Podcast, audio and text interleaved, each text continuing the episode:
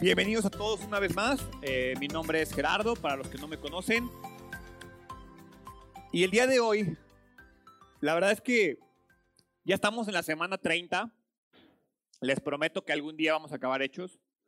Este, pero la verdad es que me ha gustado mucho el, estudio de, hechos. El día de hoy vamos a, a comenzar en Hechos 16. Y mientras estaba preparando el mensaje, me fue eh, imposible no recordar que la primera vez que yo me paré en un púlpito a predicar eh, fue en la iglesia en la que yo conocí de Dios, en la que conocí a Cristo, y mi predicación se llamó Cuando Dios dice que no. La verdad fue algo, preparar aquella vez el sermón fue algo muy importante, muy interesante para mí porque primero que nada, la primera vez que lo hacía, ¿no? Yo recuerdo cuando el pastor me dijo, oye, voy a salir de la ciudad, necesito que te quedes tú ahí, que me eches la mano a, hacer la predicación. Pues yo no tenía ni idea, jamás lo había hecho, tenía, ya teníamos el grupo de jóvenes y ya predicaba con todos los jóvenes, pero la realidad es que no es lo mismo un grupo de estudio, eh, por más que sea en la iglesia o por más que sea de Dios, donde puedes dar la palabra a las personas, donde puedes interactuar más, a pararte enfrente de, de una iglesia a predicar la palabra de Dios, ¿no?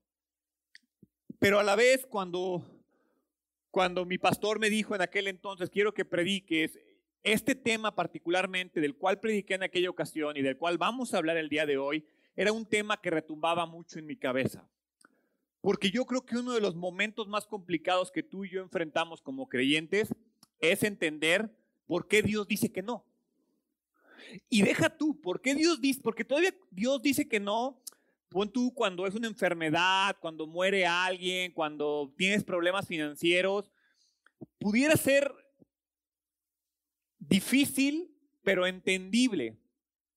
¿Qué pasa cuando Dios dice que no y lo que tú quieres pareciera estar alineado con lo que Dios dice? Oye Dios, quiero un mejor trabajo para mi familia. Quiero un mejor trabajo para proveerle más a mi familia y Dios no te lo da. Oye Dios, quiero tener más oportunidad y más tiempo de estar con mi familia, atender a mi esposa, atender a mis hijos y Dios dice que no. Oye Dios, quiero servir en el ministerio, quiero irme de misionero a algún lugar y Dios te dice que no. Y entonces te pones a pensar, a ver Dios, estoy haciendo y estoy pidiendo cosas que tú me pides que haga y me cierras la puerta en la cara.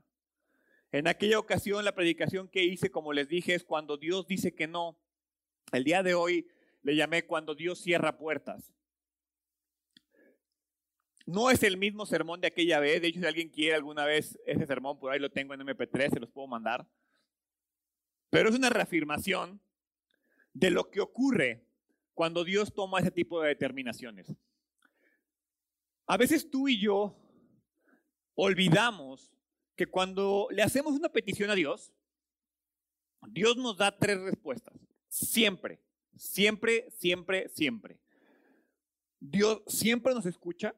Cuando tú y yo hablamos con Él, Dios siempre te escucha.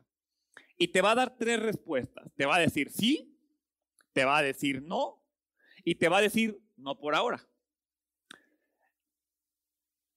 Cuando la respuesta es sí, es evidente notas un respaldo de Dios en tu vida, notas que las cosas comienzan a funcionar, tomas una determinación y ves cómo las puertas se van abriendo, cómo Dios va respaldando ese paso, esa decisión, esa situación que tú pusiste en sus manos. Si Dios te dijo que sí, es evidente. Ahora, cuando Dios dice que no, es un poco más frustrante, porque hay veces en que es evidente que Dios te está diciendo que no, pero hay veces en las cuales pareciera que Dios te ignora. ¿Les ha pasado? Que le piden algo a Dios y no recibes respuesta, o bueno, no recibes la respuesta que tú quieres recibir y entonces piensas que Dios te está ignorando. Voy a poner un ejemplo. Dios, es que quiero que me des un mejor trabajo, les decía ahorita, y no lo recibes. Entonces crees que Dios te está ignorando, cuando tal vez lo que Dios está diciendo es, no. El trabajo en el que estás es en el que tienes que estar. oye, pero no me gusta, oye, que no tengo lo suficiente. Te necesito ahí porque tal vez ahí tienes que aprender algo, porque tal vez ahí tienes que influir la vida de alguien, o porque tal vez estoy trabajando en tu carácter previo a que puedas hacer algo. Uno de los más comunes es, oye Dios, por favor, es que quiero que me tengas una pareja que ame a Dios y, y, que, y que en verdad yo quiero andar con alguien o quiero ser pareja de alguien que ame a Dios y que te busque y no llega a mi vida, Dios. ¿Por qué eres así? Y piensas que te está ignorando. Y yo muchas veces la respuesta que le doy a las personas que me llegan a decir eso es, ¿estás seguro que tú ya eres esa persona para la persona que quieres que Dios te mande? Porque a veces es muy fácil pedirle a Dios que te mande a alguien cuando tú no eres esa persona para ese alguien que quieres.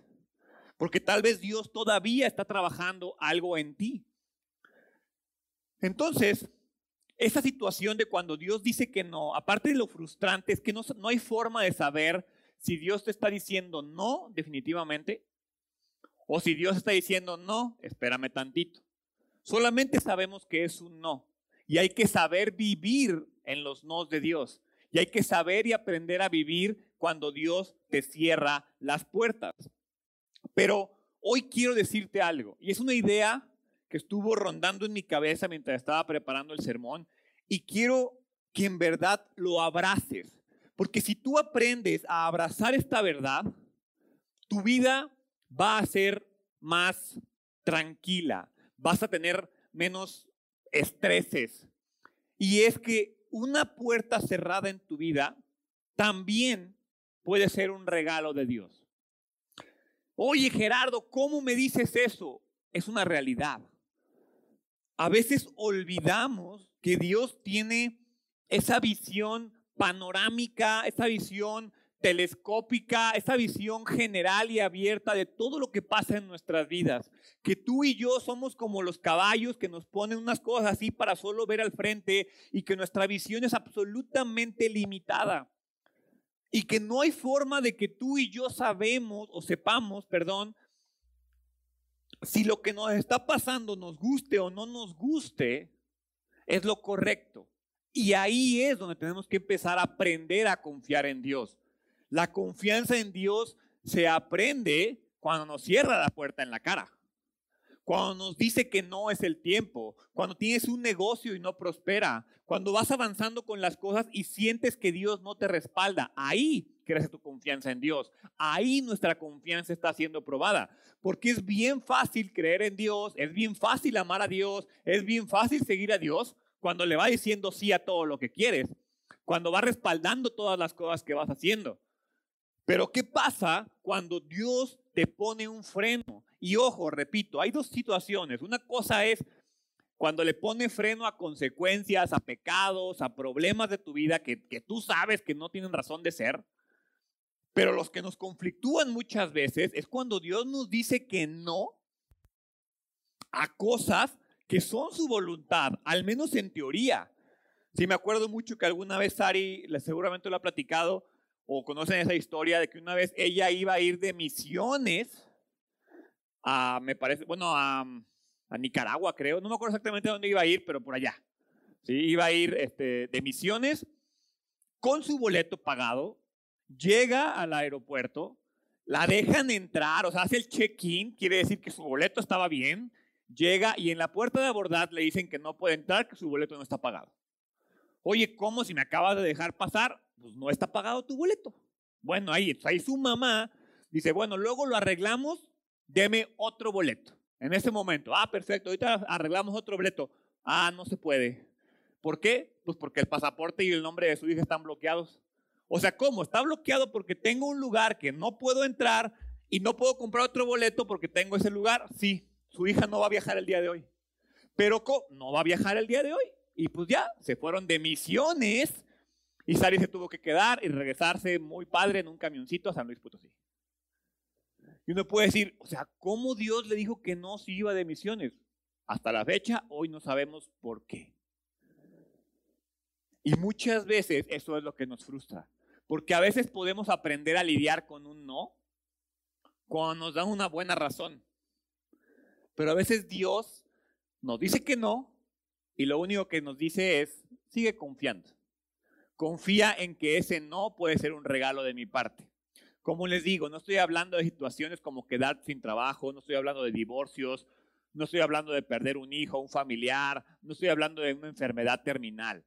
Estoy hablando de los eventos que parecieran ser conforme a la voluntad de Dios, porque estos eventos complicados como divorcios, trabajos, pérdidas, eh, bancarrotas, ahí es un tema diferente, ahí es como dice Romanos 8:28, ¿sí? Que todas las cosas me ayudan a bien. Y ahí no me queda de otra más que confiar en que Dios tiene el control a pesar de que no me guste lo que está pasando.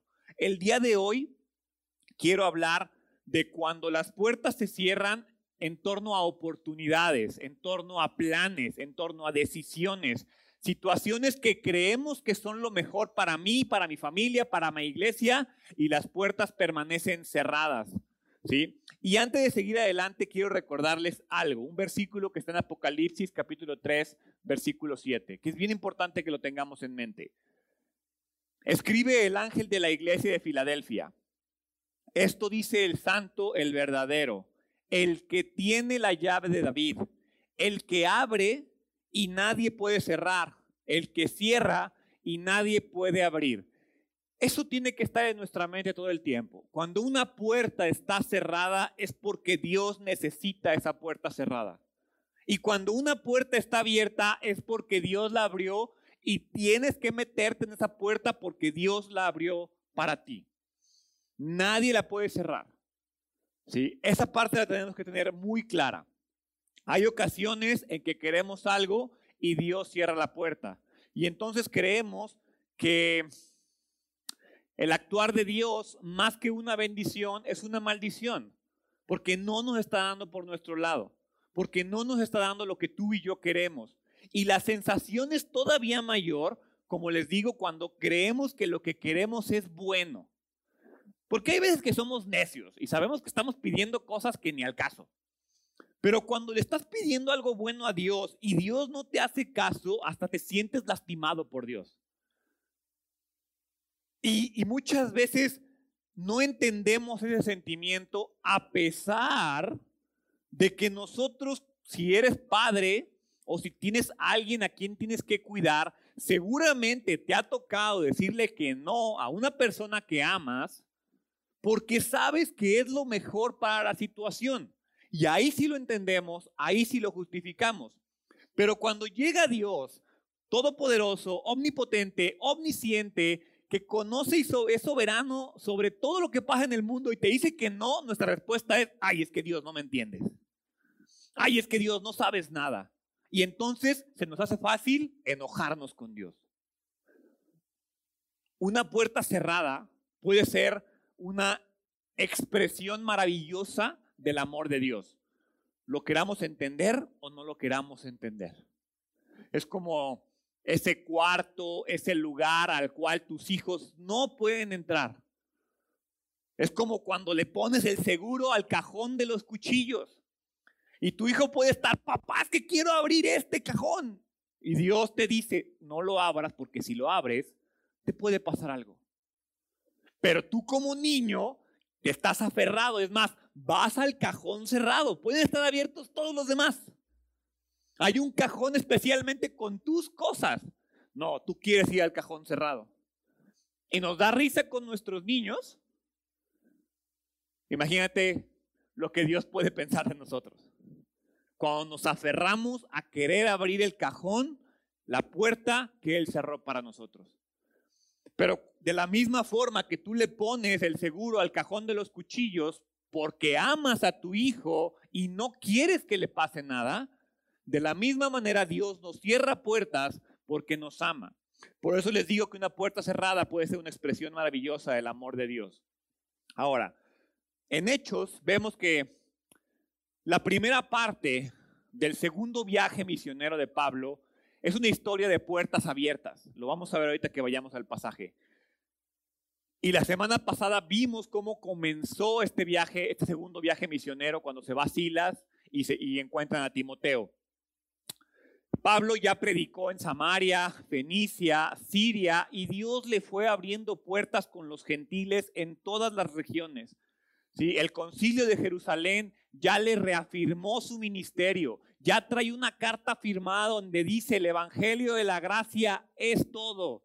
Entonces, Pablo va empoderado, va confiando, va avanzando, todo era prometedor, se dedicó a visitar las iglesias que ya había plantado con Bernabé, incluso en el camino se encuentra con este joven estudiante que será un gran discípulo de Pablo, Timoteo, el cual estaba ansioso de aprender acerca del ministerio, pero de pronto las puertas se cierran.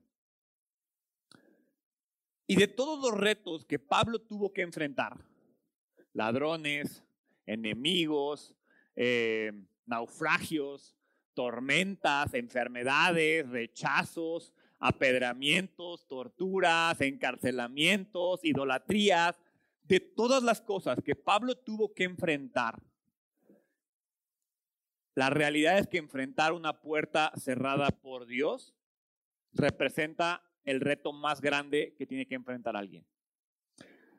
Porque si te pones en el plan de Pablo, Pablo puede estar enfrentando un apedreamiento, pero él dice, estoy enfrentando esto por Dios. Puede enfrentar una persecución, un encarcelamiento, un naufragio y decir, no hay problema porque estoy haciendo la voluntad de Dios. Pero imagínate lo que siente Pablo cuando dice, quiero hacer lo que Dios me dice y es Dios el que le cierra la puerta en la cara la situación cambia y el reto es diferente. Entonces quiero comenzar ahí. Hechos capítulo 16, versículo del 1 al 3. Dice, dice la Biblia, Pablo fue primero a Derbe y luego a Listra, donde había un discípulo joven llamado Timoteo. Su madre era una creyente judía, pero su padre era griego. Los creyentes de Listra e Iconio tenían un concepto de Timoteo de modo que Pablo quiso que él los acompañara en el viaje. Por respeto a los judíos de la región, dispuso que Timoteo se circuncidara antes de salir, ya que todos sabían que su padre era griego. Ahora, como lo acabo de decir, el viaje de Pablo lo llevó a un lugar familiar, lo llevó a Derbe. Pablo ya había estado en Listra y en Derbe con Bernabé. Especialmente en Listra fue ese lugar en donde enfrentó a un grupo de judíos quienes lo apedrearon y lo dieron por muerto. No era un lugar sencillo. Pero a pesar de eso, Pablo vuelve a ese lugar en su segundo viaje misionero porque su objetivo era seguir motivando a los creyentes de esa iglesia. Y en ese lugar, en ese momento es cuando conocemos a Timoteo, discípulo de Pablo, que el mismo Pablo considerará casi un hijo. Si tú lees primera de Timoteo capítulo 1 versículo 2, dice a Timoteo, mi verdadero hijo en la fe, que Dios el Padre y Cristo Jesús nuestro Señor te conceda gracia, misericordia y paz. Timoteo se volvió un personaje central de lo que pasa en el ministerio de Pablo. Ahora, no hay forma de saber si Timoteo llegó a la fe en Cristo por medio de Bernabé y Pablo, pero si no fue así, definitivamente fue por las iglesias que Pablo y Bernabé plantaron en el primer viaje misionero. El punto es que cuando llegan ahí encuentran a un Timoteo, a un creyente ansioso de seguir aprendiendo más. Lucas nos dice que el padre de Timoteo es griego. Y dado que Listra era una ciudad para militares retirados, eh, es muy razonable pensar que el padre de Timoteo era un miembro del ejército romano y que se casó con una mujer judía de la región. Ahora, ¿por qué es importante esto? Porque es evidente que tanto la sangre como la tradición judía corrían por las venas de Timoteo. Gracias a su madre, pero nunca recibió una educación hebrea, nunca fue, eh, al menos no fue educado en una sinagoga. Es evidente que su madre tuvo que hacer algo y su abuela también es mencionada, hizo algo en cuanto a la tradición judía con Timoteo, pero Timoteo jamás había sido circuncidado. Eso quiere decir que no había sido llevado a una eh, sinagoga y que por lo tanto, por la tradición judía, no era hijo del pacto. Porque recordemos que para el judío, para que fuera hijo del pacto, tenías que ser circuncidado. ¿Sí? Entonces, definitivamente había teología judía en la vida de Timoteo. Si tú ves 2 de Timoteo capítulo 3, versículo 14 y 15, dice, pero tú permanece firme en lo que has aprendido y de lo cual estás convencido, pues sabes de quiénes lo aprendiste. Desde tu niñez conoces las sagradas escrituras que pueden darte la sabiduría necesaria para la salvación mediante la fe en Cristo. Entonces, definitivamente Timoteo tenía un conocimiento de quién era Dios, era un temeroso del Dios hebreo. Por eso cuando llega Pablo y Bernabé, inmediatamente relaciona todo esto que me enseñaron se cumple en Cristo. Ahora soy un cristiano, ahora soy un creyente.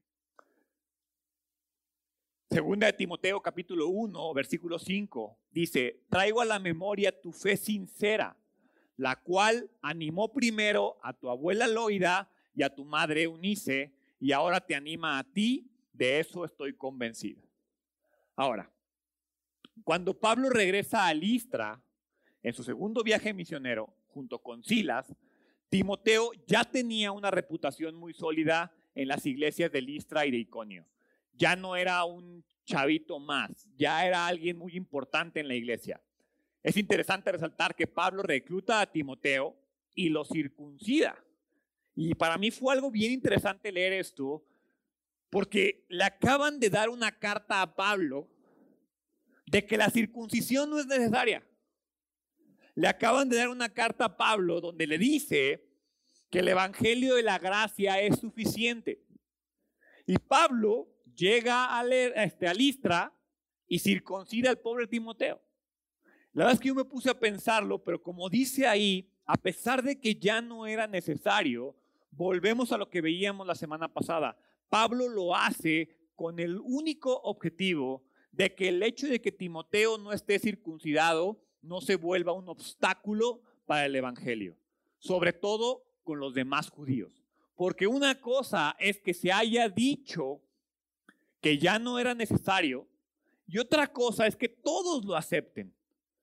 Entonces Pablo toma una determinación de nuevo, como lo vimos la semana pasada, no con la intención de poner una carga sobre alguien, sino por la intención de eliminar obstáculos para el Evangelio. En este caso, Timoteo tuvo que ser circuncidado para eliminar obstáculos. Y como lo veía y lo decía la semana pasada, o sea, Pablo y Timoteo tomaron la determinación de que se circuncidara para no ser un obstáculo para el Evangelio.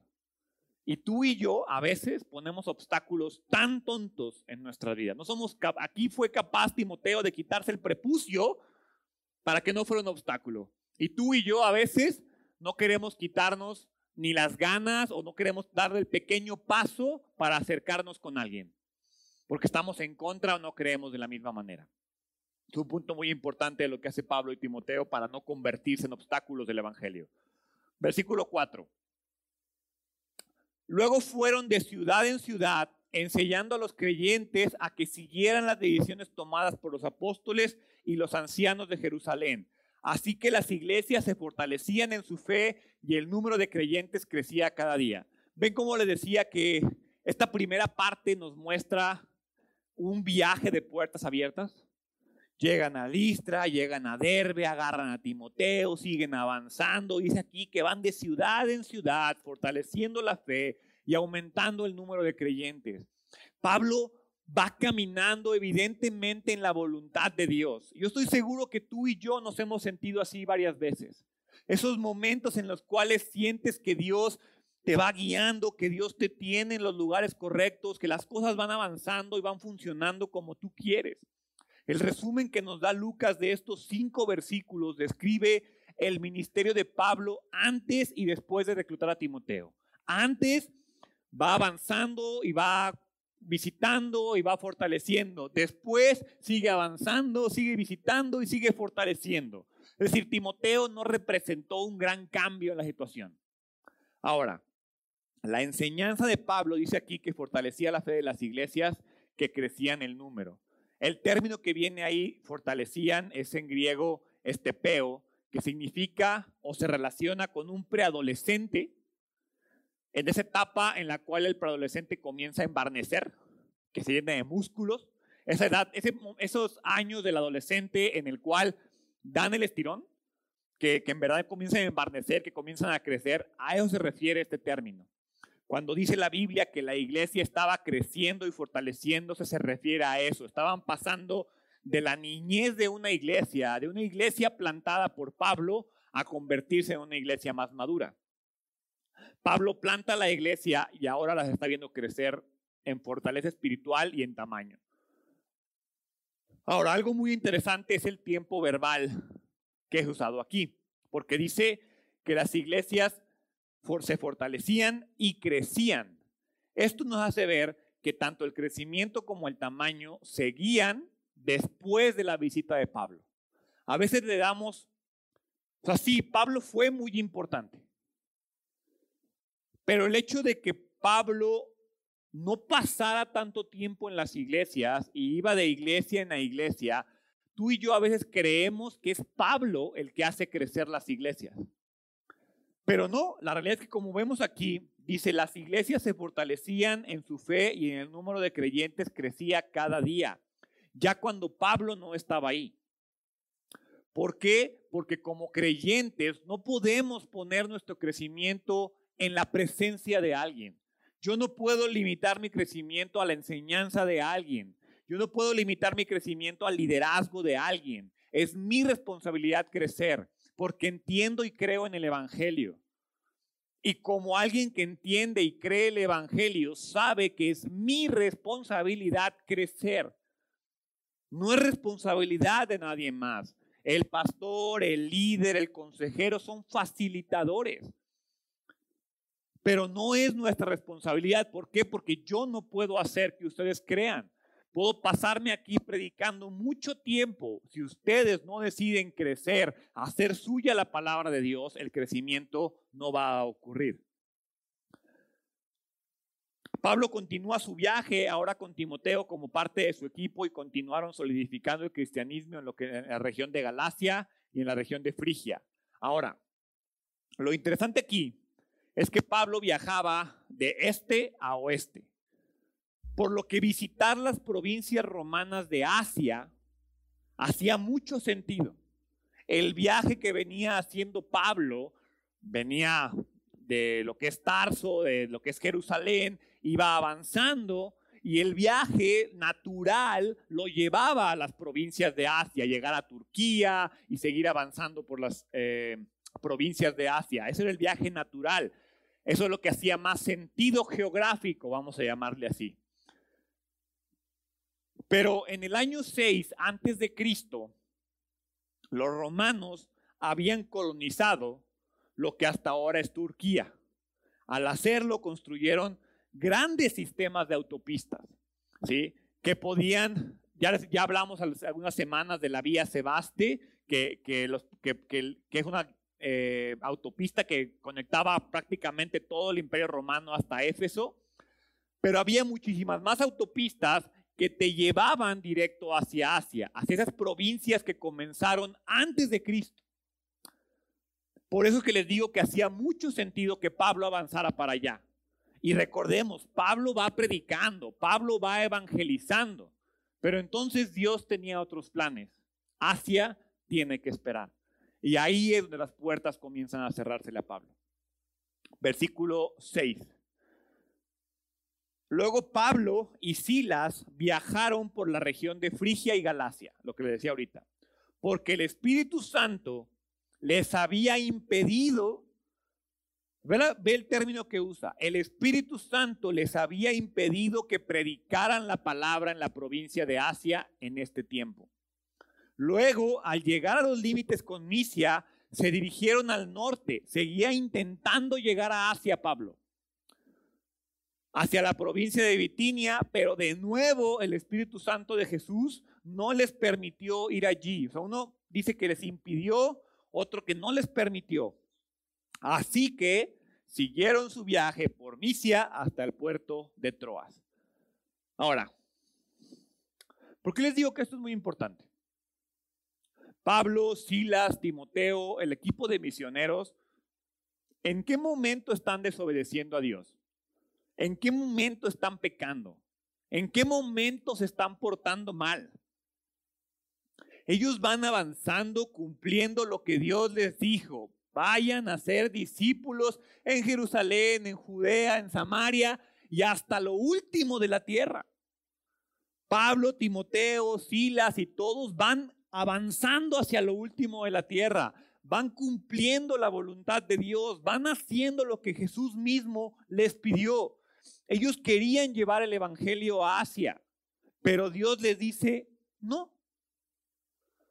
Y entonces, ¿qué hacemos cuando Dios nos dice que no a algo que parece que es su voluntad? Dios los mantuvo al sur de Bitinia y los mantuvo al norte de Asia. Lo que estamos leyendo es que Pablo y Silas no intentaron solo una vez entrar a la región. Ellos iban avanzando, intentando, rodeando. Varias veces seguramente intentaron cruzar hacia Asia. Lo intentaron hasta que no les quedó de otra continuar su viaje por Misia hacia el puerto de Troas.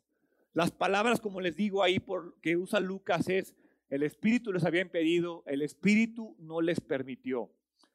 Lucas no describe qué fue lo que pasó. Y para mí es evidente, yo siento que muchas veces Dios en algunas partes de la Biblia no describe qué fue lo que pasó, porque entonces tú y yo lo usaríamos como señales para saber que Dios no está diciendo que no. O sea, si Dios se les manifestó a través de un ángel, si una voz les dijo, si un sueño les dijo, si un problema se les presentó, entonces tú y yo diríamos, ah, cuando Dios dice que no, la forma en la que lo dice es así, así o así. No, la Biblia solamente dice, no les permitió, les impidió. Como les digo, pudieron haber escuchado directamente de Dios, Quizás fue un sueño o simplemente las circunstancias hicieron evidente que no era el tiempo de visitar Asia.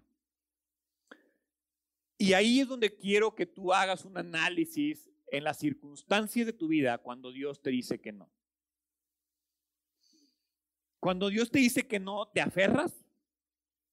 ¿O analizas las circunstancias y dices, ok, creo que Dios no quiere que haga esto? Porque a veces somos demasiado necios y nos aferramos a las cosas que tú y yo creemos que son las correctas, a pesar de que todas las circunstancias te impiden seguir hacia adelante.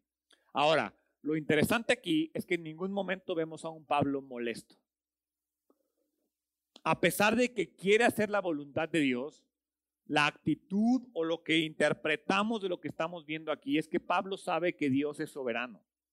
Intenta, me dijo que no, avanzo. Intenta, me dice que no, avanzo. Intento, me dice que no, avanzo. Ya no puedo intentar porque ya no hay más accesos a Asia, pues, pues es para el otro lado. Y para el otro lado que queda Europa. Entonces, pues Dios dice que Asia no, no hay problema. La voluntad de Dios es que yo vaya y predique. ¿A dónde? A donde Dios me quiera. Entonces, es evidente que Pablo se da cuenta que la mano de Dios lo va a llevar al lugar que él necesita. Y entonces te pregunto a ti, ¿qué tan fácilmente reconoces la mano de Dios en tu vida? Especialmente cuando las cosas no salen como tú quieres. Porque es bien fácil, les repito, ver la mano de Dios y ver la provisión de Dios cuando las cosas pasan como tú quieres que pasen. Y ahí sí, ah, sí, mano de Dios, gracias por guiarme. Pero cuando la mano de Dios se te pone en la cara y te dice, por aquí no, date la vuelta, es por allá. Cuando Dios te dice, eso que estás haciendo está mal y ya lo sabes, date la vuelta, es por allá. Esa puerta que quieres entrar, esa pareja, esa relación, ese trabajo, esa situación, no es por ahí. Date la vuelta y vete para el otro lado. Ahí creemos, no creemos que la mano de Dios está con nosotros. Al contrario, decimos, Dios, es que ¿por qué no me prosperas? Es que ¿por qué siento que me has abandonado? Porque está diciendo que no. ¿Qué tan fácil ves que Dios está en tu vida cuando Dios te está diciendo que no? Es muy importante que entendamos algo. Para que tú y yo podamos ser sensibles a la voz del Espíritu Santo, para que tú y yo podamos ser sensibles a lo que el Espíritu Santo está haciendo en nuestras vidas, es necesario que tengas una relación con Él. Que hagas de la perspectiva de Dios tu perspectiva. Ese es el error que tú y yo cometemos. Y por eso nos molesta tanto que nos cierren las puertas en la cara. Porque tú y yo queremos agarrar a Dios y decirle, Dios, es que mira lo que yo estoy viendo. Es evidente que es por ahí. Y yo me imagino a Dios diciéndote, sí, pero yo voy arriba del caballo. Yo sé que lo mejor no es para allá, es para allá. Y entonces Dios te va riendo para un lado y tú no, no, es para acá y vas jaloneándote y vas peleándote porque quieres hacer que Dios vea las cosas como tú las ves. En lugar de creer que Dios tiene una mejor perspectiva de las cosas, que no conoces y que todo sería más fácil si Dios te dijera, mira Gerardo, esto es lo que estoy viendo para tu vida, confía en mí. Ah, claro, ya entendí. No, Dios no te va a quitar. Dios te va a dejar con tu misma visión limitada. Y lo único que va a hacer es que cuando por fin le hagas caso y le des para donde Él te dice, vas a decir, ah, tenías razón, Dios. Sí está más bonito para acá. Pero queremos obligar a que Dios vea las cosas como tú y yo las vemos. Lo que nosotros hacemos cuando encontramos una puerta cerrada, lo que siempre hacemos es ¿qué estoy haciendo mal? Dios, ¿qué es lo que quieres que haga? Y entonces comenzamos a cuestionar a Dios. Pero no solo es eso, si en verdad piensas y es que no estoy haciendo nada malo y Dios me sigue cerrando las puertas en la cara, entonces nos vamos al siguiente nivel que es el victimismo. Ah, es que Dios no me quiere. Es que Dios no está conmigo. Es que Dios no me respalda. Es que, es que Dios, es que Dios, y es que Dios, y entonces me enojo con Dios. Y entonces Dios tiene la culpa de todos los problemas que hay en mi vida. Porque yo no estoy haciendo nada malo. Yo solo quiero cumplir la voluntad de Dios. Y Dios no me deja avanzar. Pasamos a ese victimismo y comenzamos a culpar a Dios. Empezamos a compararnos con los que parece que tienen las puertas abiertas de par en par. Y lo peor es que nos encanta intentar de ir, o sea, nos encanta intentar avanzar hasta donde Dios ya te dijo que no. O peor aún, dejamos de intentar cuando nos cierra la puerta. Nos cierra la puerta, ya aceptaste que la puerta está cerrada y entonces te enojas, te sientes como un niño haciendo berrinche. Ah, pues, ahora, pues ahora dime por dónde, Dios. Y te quedas cerrado, te quedas sentado, dejas de avanzar. Y aquí vemos cómo Pablo, Silas y Timoteo iban intentando. Ellos decían, pues para mí la voluntad de Dios es hacia, me cerró aquí, seguros por acá, no, no, no, no, no, no. Pero lo que no vemos es que seguramente en su intento por llegar a Asia fueron de bendición para todo el camino. Y que eventualmente Dios dijo, sé que Asia es importante, pero Asia todavía no está lista para ti. Tienes que ir a otro lugar. Es como cuando te invitan a una fiesta y eres el primero en llegar. Chin, como que eso todavía no empezaba. Y te sientes raro, porque el lugar, el evento, el momento todavía no era el tiempo para ti.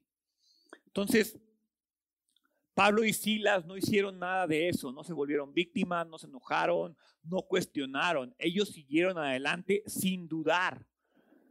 Siguieron adelante confiando, sometidos a la voluntad de Dios.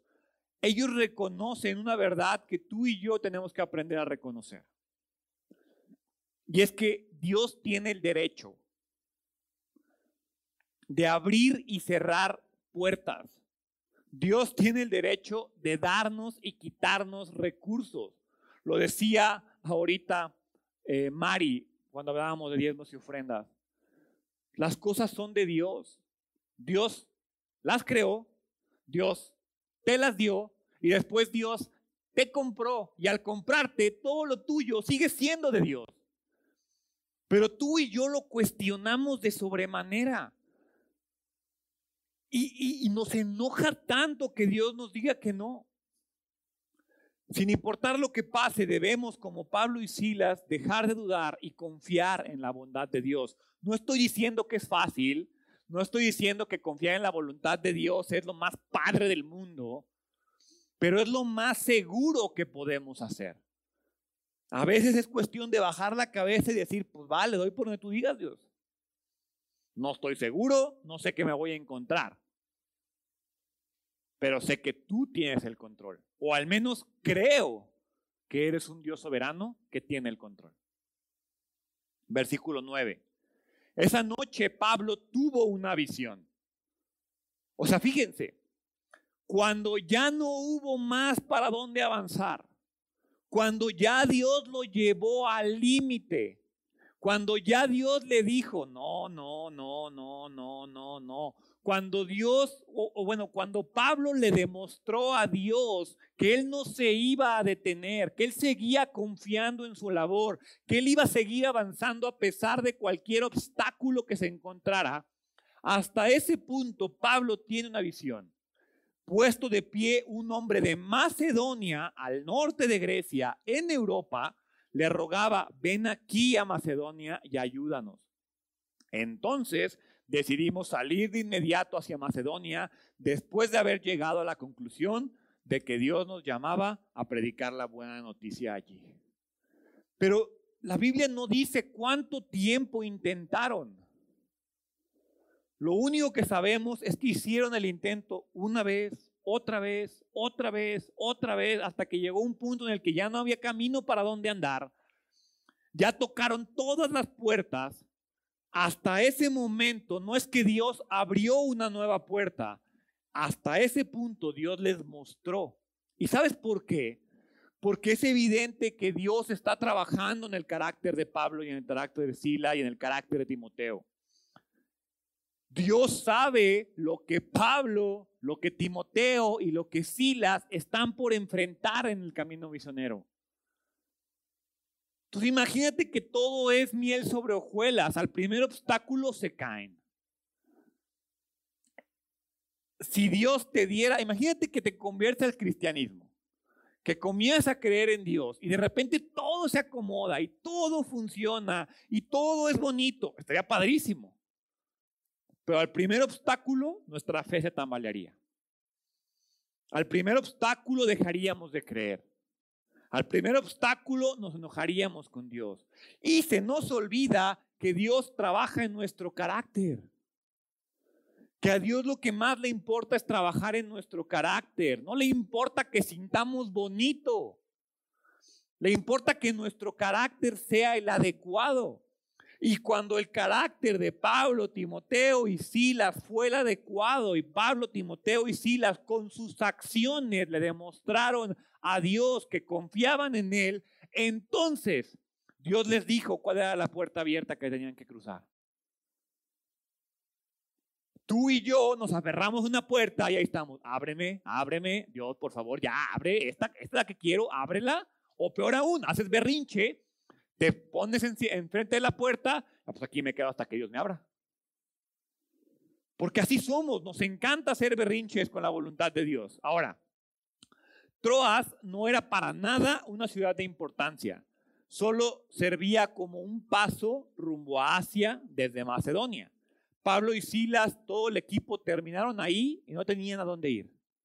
Desde Frigia, ellos habían avanzado en la única dirección posible, Asia. Como les digo, no sabemos cuánto tiempo pasó. Lo que sabemos es que una vez que la puerta abierta fue evidente para Pablo, el mensaje fue claro, aún no es el tiempo de Asia. Te requiero en Europa. Eventualmente Asia será traída al reino de Dios, pero los tiempos de Dios eran diferentes a los tiempos de Pablo. Y quiero que sepas que cuando estás siguiendo el plan de Dios y llegas a un callejón sin salida, a un punto en el cual no sabes hacia dónde más avanzar. Esos callejones sin salida tampoco son un error. Dios no se equivoca. Tenemos que creerlo en verdad. Dios no se equivoca. Dios llevó a Pablo a donde lo necesitaba, en el tiempo que lo necesitaba, de la forma que lo necesitaba. Y lo mismo va a hacer contigo. Dios te va a llevar a donde te necesita en el tiempo, en la forma, en la situación que lo necesitas. Ahora, ¿por qué Dios lo llevó hasta aquí? No lo sabemos. Lo que sí sabemos es que aquí, en este punto, en el punto donde Dios lo llevó tocando puertas y diciendo lo que no, ahí en ese punto es donde Pablo conoce a Lucas, el escritor de Hechos. ¿Cómo lo sabemos? Si te fijas en el versículo 10, dice Lucas hablando, entonces decidimos salir de inmediato hacia Macedonia, después de haber llegado a la conclusión de que Dios nos llamaba a predicar la buena noticia allí. La razón por la cual fue necesario que Pablo encontrara tantas puertas cerradas es porque necesitaba que él siguiera avanzando hasta el lugar donde Dios había preparado a Lucas para unirse a ellos. Lucas, que iba a ser el evangelista, y Lucas, que iba a ser el que escribió Hechos. Y entonces hasta que veo el panorama gigantesco de la imagen de Dios, entiendo la importancia de llevarlos a este pueblo sin importancia. Lo único importante que había en ese pueblo era que Dios quería que Pablo llegara ahí, porque ahí se encontraba Lucas. Aquí es donde Lucas se vuelve parte de la historia que él está narrando. Si tú lees previo a esto, todo es en tercera persona. A partir de aquí, en este momento, se habla de un nosotros. Macedonia era una gran colonia romana, no había sinagogas. Pablo tiene muy claro lo que pasa en lugares donde no hay sinagogas. En el último lugar en el cual no hubo una sinagoga que Pablo llegó, casi lo matan. Y Dios le dice, fíjate que la puerta abierta que tú quieres no es Asia, no es ese lugar donde en el año 6 antes de Cristo judíos llegaron a Asia y hay muchas sinagogas bien padres donde puedes llegar a predicar. No, fíjate que no. Te necesito en Macedonia, una ciudad romana, sin sinagogas. Ahí te necesito. Y entonces pasa el otro efecto. Dios te cierra una puerta y te abre la que no quieres. Y te abre la que no te gusta. Pablo nos demuestra que a pesar de que él sabía lo que pasaba en ciudades y sinagogas y que los resultados no podían ser los más alentadores para él, nos demuestra que a pesar de todo, él sabe y cree que Dios sabe cuál es la puerta correcta. Y probablemente no estaba de acuerdo con la decisión de ir a Macedonia, porque él quería ir a Asia, pero termina obedeciendo. Ahora, se cree que Lucas era de Macedonia, o al menos estaba muy familiarizado con la región. Lo que hacía más importante aún, el por qué le fue cerrando puertas hasta llegar a un lugar donde iba a encontrar a una persona creyente que le iba a ayudar a entrar a Macedonia porque él tenía contactos ahí, porque él conocía de Macedonia. Entonces fue, confío en que cada puerta está cerrada frente a mí, porque Dios me está llevando a un punto donde yo necesito o voy a encontrar los elementos que me van a ayudar a encontrar la puerta abierta que sí tengo. Hacer eso requiere demasiada confianza y es dificilísimo. Por eso es bien importante que tú y yo aprendamos a crecer nuestra fe.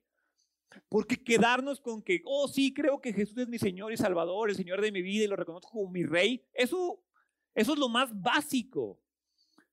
Pero reconocer como rey al que te cierra las puertas, reconocer como rey al que tiene toda la visión, reconocer como rey al que no te da por tu lado en tu necedad, ahí se necesita un tipo de fe diferente. Que eso es lo que estamos viendo aquí. En este periodo de confusión y de duda, vemos cómo todo cobra sentido. Pero Dios no le dijo, o sea, todo hubiera sido más fácil si Dios le hubiera dicho a, a Pablo, mira Pablo, vamos a hacer algo. Te voy a llevar a esta ciudad sin importancia, muy lejos, ve, porque ahí está Lucas. Vas a encontrar a Lucas y Lucas te va a ayudar a llegar a Macedonia. Pablo y Silas hubieran dicho, pues claro, vamos. Ya entiendo lo que Dios quiere hacer. Pero Dios no funciona así. Y eso nos molesta tanto. Dios nos dice, tú camínale, camínale, camínale, camínale, camínale. En un punto se va a volver evidente el por qué quiero que le camines. Antes, no. Y en este caso pudiera parecer evidente el por qué era importante que llegara ahí. Pero imagínate que hubiera seguido un poquito más con el plan. Fíjate, Pablo, que quiero que avances, que hagas todo esto, porque vas a encontrar a Lucas, te va a ayudar a Macedonia, pero en Macedonia vas a enfrentar unos problemones, vas a seguir enfrentando persecución. Ahí probablemente Pablo hubiera dicho, no, espérame, eso no me gustó. La razón por la cual Dios no nos revela el plan, la razón por la cual creemos que Dios es tan sangrón que no nos muestra todo, es porque si lo hiciera, igualmente lo cuestionaríamos. Igualmente pondríamos en duda lo que está haciendo en nuestras vidas. Ahora, Pablo, Silas y Timoteo finalmente se dirigen a Macedonia. La próxima semana vamos a ver qué es lo que pasa ahí. Pero hoy quiero que entendamos, y con eso termino, cuál es la aplicación de las puertas cerradas en nuestras vidas. Porque las puertas cerradas son frustrantes. O sea, no me voy a parar aquí a decirte, oh, sí, claro, yo acepto cada puerta cerrada que Dios pone en mi vida. Oh, sí, claro, yo confío que Dios no me dio ese proyecto que tenía enfrente, que me iba a dar seguridad financiera por uno o dos años en mi familia, y Dios me cerró la puerta en la cara y me dijo, ahorita no. Pero Dios, si es lo que tú me dijiste, me dijiste que me saliera de trabajar de la zona industrial, que fuera a hacer mi propio proyecto porque me necesitabas más tiempo en la iglesia. Y ahí está un proyecto padrísimo en la zona industrial, donde voy a poder tener recursos mes a mes de aquí a dos años y no me tengo que preocupar. Es lo que necesito para seguirle dedicando tiempo a tu iglesia que tú me dijiste. Y Dios llega y me dice, Nel, Dios, pero es lo que tú me pediste. Sí, pero no. Entonces, ¿qué hago? Síguele intentando. Pero Dios, ¿por dónde? Por allá. No, por allá. No, por allá. No.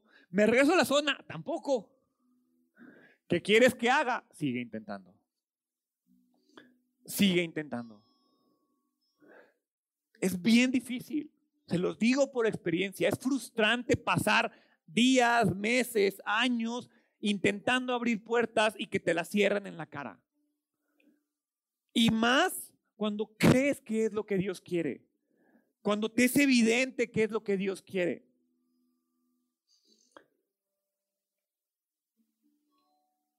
La única manera en la cual esto deja de ser frustrante no es cuando se abre una puerta frente a ti. Es cuando entiendes y colocas la situación en la perspectiva correcta. Es cuando aprendes a confiar en el plan de Dios. Es cuando reconoces que Él y solo Él está en control porque tú le diste el control de tu vida. Porque cuando le dijiste, Dios, creo en ti, te reconozco como mi Señor y Salvador, no nada más era para recibir el perdón de Dios, era para confiar en Él como tu Señor, como tu Rey, como el que toma decisiones, decisiones con las cuales puede ser que no estés de acuerdo, pero que Él sabe que son las mejores para su reino.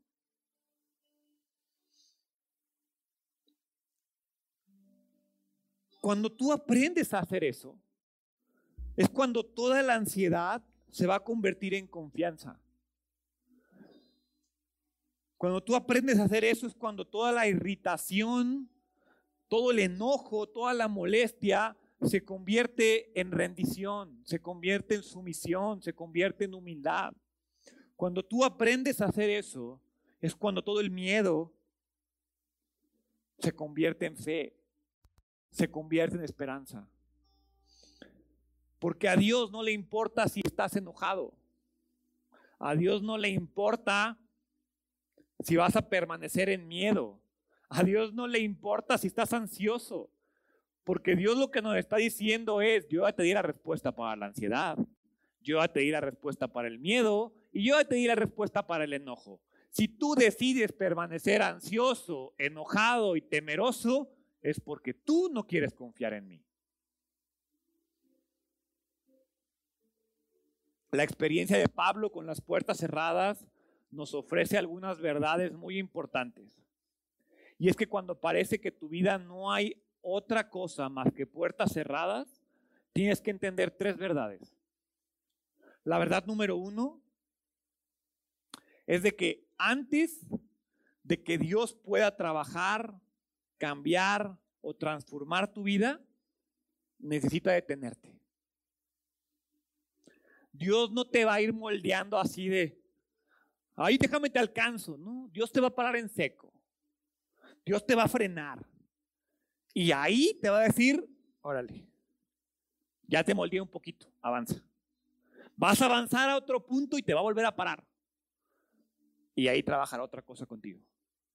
Vas a avanzar otro poquito y ahí te va a volver a parar. Oye Dios, ¿por qué eres así? Porque si Dios nos transformara por completo de un trancazo, no lo apreciaríamos. Antes de que Dios pueda cambiar tu vida, necesita detenerte. No entres en pánico. Confía en los tiempos de Dios. Encuentra el tiempo necesario para que puedas poner atención. Detente y di, a ver, Dios, me voy a parar un momento. ¿Por qué está esta puerta cerrada? ¿Hacia dónde quieres que avance? ¿Qué quieres que haga? ¿Hacia dónde quieres que me dirija? Pero ¿cuándo fue la última vez que te detuviste a hablar con Dios? A, a, cuestionar su plan. No está mal que lo hagas. Pero queremos que Dios avance a nuestro ritmo, en nuestro tiempo, en nuestros momentos. Y Dios te dice, no, primero te paras. Primero te detienes y me dejas trabajar en ti. Porque probablemente Dios te ha llevado hasta este punto porque necesita que hagas algo ahí antes de seguir adelante. La segunda verdad es que Dios nunca cierra una puerta sin un plan para abrir otra. ¿eh? No estoy diciendo ese no, Dios no abre una puerta, pues cierra, abre una ventana y no, no, no es cierto. Hay veces que todas están cerradas. Y puede ser que todas estén cerradas a tu alrededor, porque Dios no la va a abrir hasta que tú entiendas algo. Entonces Dios nunca cierra una puerta sin un plan para abrirte otra. Pero para que el plan se cumpla, tú tienes que aprenderlo. No significa que siempre hay puertas abiertas. No, no tenemos derecho a perder la esperanza porque no vemos una puerta abierta en nuestras vidas. No pelees con Dios confía en Dios, trabaja y confía. Pablo no se desesperó, siguió avanzando hasta que Dios le mostró la dirección. Y número tres, y es la más difícil de aprender y entender, las puertas se abren y se cierran en el tiempo de Dios, no en el tuyo. Las puertas se abren y se cierran en tú, en el tiempo de Dios. Dios no solo le cerró Asia, abrió Macedonia. Y lo hizo para que Pablo conociera a Lucas, lo hizo porque sabía que Lucas le iba a ser muy útil cuando llegaran a Filipos. Y entonces las puertas permanecieron cerradas hasta que era el tiempo de abrir la que seguía. Cometemos el error muchas veces de ver el éxito y de ver la bendición de Dios como un destino. Cometemos el error de creer que el éxito y la bendición de Dios están en un lugar, que, camino hacia la bendición, que camino hacia el éxito, que camino hacia la meta. Pero lo que yo veo en Pablo Es que Pablo dice, he peleado la buena batalla. La bendición, el éxito está en el proceso. Yo debo aprender a encontrar la bendición de Dios aún en su negativa. Yo debo aprender a ver la bendición de Dios aun cuando mi progreso no es evidente. Yo debo aprender a ver la bendición de Dios aunque yo no le encuentre sentido. Porque el éxito, la meta, el objetivo es la vida eterna, es la salvación. Y sabes qué? Esa se supone que como creyentes ya tengo la seguridad de tenerla. Entonces, ¿por qué me afano por ella? Mi afán debe estar en encontrar la bendición de Dios hoy en este momento, en esta puerta cerrada o en esta puerta abierta, en este paso que doy o en este paso que no doy. Ahí está la bendición de Dios. No es que Dios limite la bendición, es que yo no puedo ver su bendición. Y crecer en la fe y crecer en la confianza y crecer en nuestro amor por Dios y en nuestro conocimiento de Él es lo que nos va a permitir ver la bendición en las puertas cerradas. Pablo no presionó a Dios. Pablo esperó en Dios. Pablo entendió que a veces esperar es la mejor forma de avanzar. Y eso es lo que quiero que te quedes el día de hoy. Sé que todos nos hemos enfrentado a puertas cerradas. O sé que quizás tú en este momento tienes una puerta cerrada frente a ti.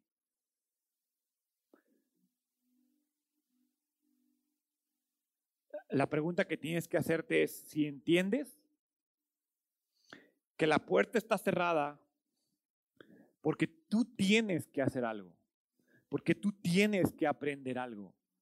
Y tal vez ese aprendizaje es tan sencillo como confiar en Él.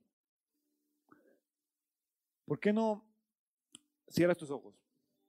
Dios, te doy gracias por las puertas cerradas. Gracias porque sé que no son divertidas, sé que no es muy agradable encontrar puertas cerradas en mi caminar. Pero el día de hoy quiero aprender a reconocer y creer que aún las puertas cerradas son parte de tu bendición porque tú tienes el control, porque tú sabes qué es lo mejor, porque tú tienes la perspectiva completa de tu voluntad para mi vida. Te pido no que me ayudes a ver las cosas como tú las ves.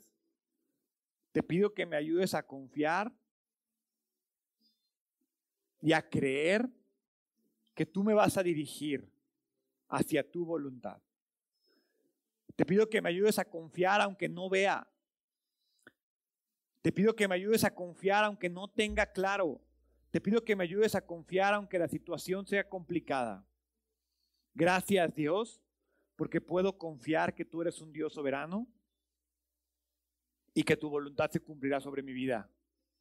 Hoy te reconozco como mi rey con todo lo que eso significa, dándote decisión, dándote poder de control, dándote poder de todo sobre mi vida, Padre. Quítame la necedad y quítame ese afán de tener que conocer todo. Ayúdame a confiar en tu fidelidad y en tu amor por mí. En el nombre de Jesús. Amén.